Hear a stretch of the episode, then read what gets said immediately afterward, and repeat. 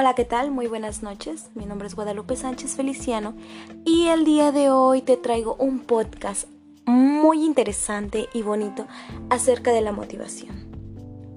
En este podcast te hablaré sobre conceptos básicos de la motivación, aplicación de las teorías motivacionales en el ámbito laboral, la relación entre motivación y desempeño, diagnóstico de problemas de desempeño laboral relacionados con la motivación y por último, programa de motivación para los trabajadores. Así que quédate escuchando mi podcast y espero lo disfrutes muchísimo. Para comenzar este podcast, te quiero decir algunos conceptos de motivación. Pues bueno, generalmente al hablar de motivación, nos referimos a las fuerzas internas o externas que actúan sobre un individuo para disparar, dirigir o sostener una conducta. En, en términos técnicos, muchos autores la definen como la raíz dinámica del comportamiento, lo cual quiere decir que toda forma de conducta nace en algún tipo de motivación. Dicho en términos más sencillos, la motivación es la energía psíquica que nos empuja a emprender o sostener una acción o una conducta. Su desesperación acarrea necesariamente el abandono lo que se hace. Por eso es mucho más difícil alcanzar objetivos cuando se carece de motivación. La motivación es aquella que nos permite crear hábitos, intentar cosas nuevas, sostener el esfuerzo en alguna tarea que consideramos gratificante o productiva e incluso es necesaria para satisfacer determinadas necesidades fundamentales. Por otro lado, la motivación puede distinguirse de dos maneras muy importantes, la motivación positiva y la motivación negativa. Nos dice que la motivación positiva invita a la acción para obtener un beneficio, mientras que la motivación negativa se realizan acciones para evitar sea posible una consecuencia negativa. Ahora, como te dije hace un momento, te voy a hablar sobre las teorías de motivación. Bueno, nos dice que el estudio de la motivación comprende diversas perspectivas y aproximaciones, desde las distintas ramas y áreas de saber psicológico. A grandes rasgos podemos identificar cuatro distintas teorías en torno al tema. ¿Quieres saberlas? Bueno, número uno, Teoría del contenido. Esta teoría nos propone comprensión de la motivación en base a su vínculo con necesidades humanas, y tal como las comprendía Maslow, a su famosísima pirámide, en la que representaba la jerarquía de las necesidades humanas.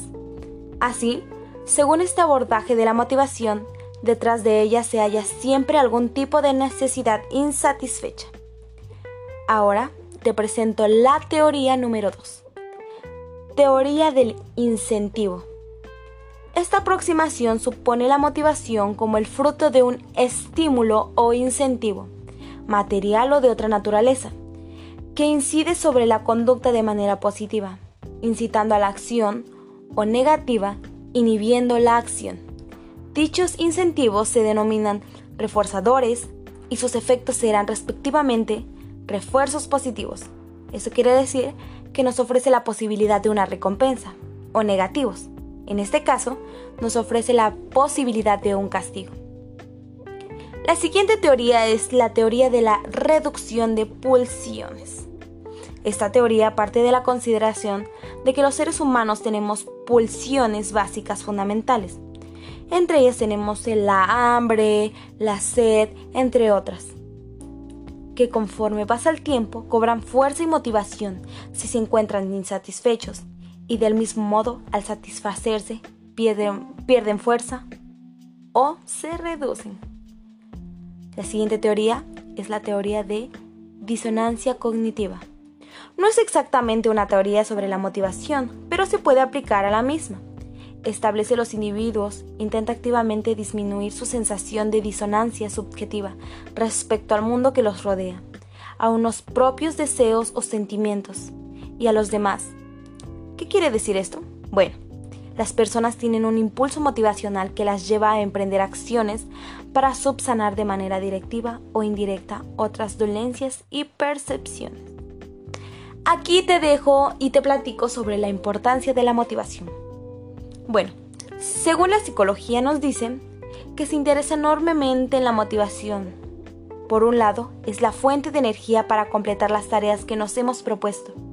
Pero por otro lado, es un factor que influye en otras variables emocionales y psíquicas como el estrés, el autoestima, la concentración, entre otras.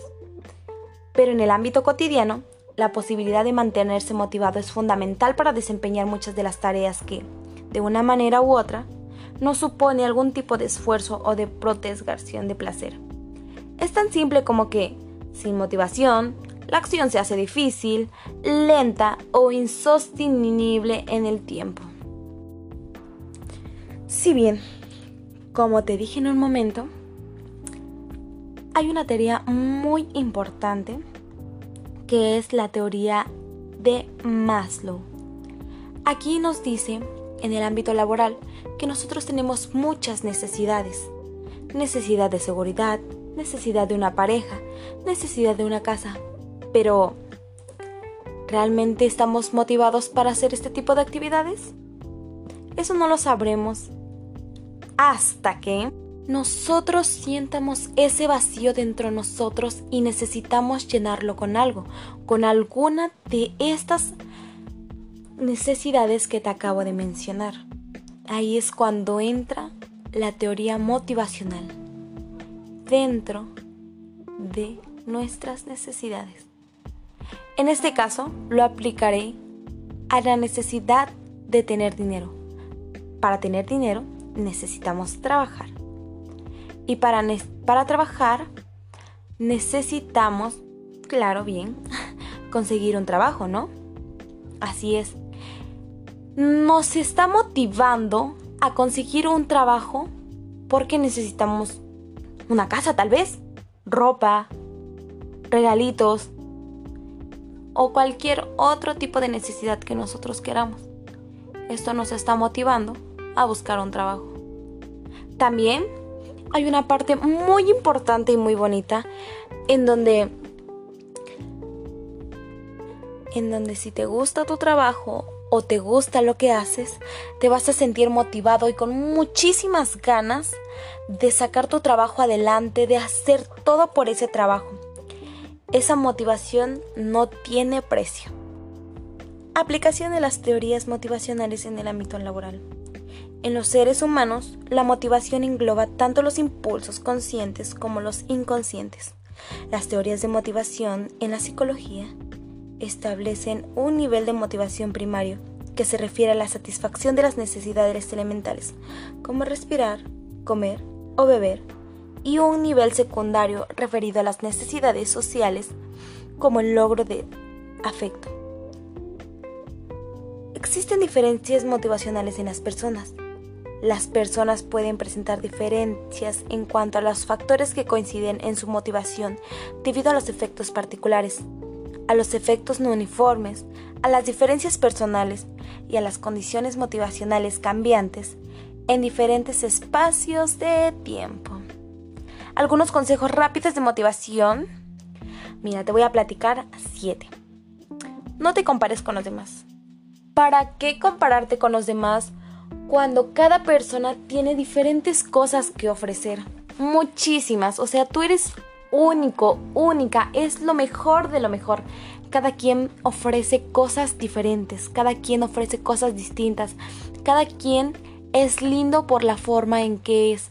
Por la forma en la que él solo brilla y nadie más brillará. Porque nadie tiene esa chispa que tú tienes. Nadie, nadie, absolutamente nadie.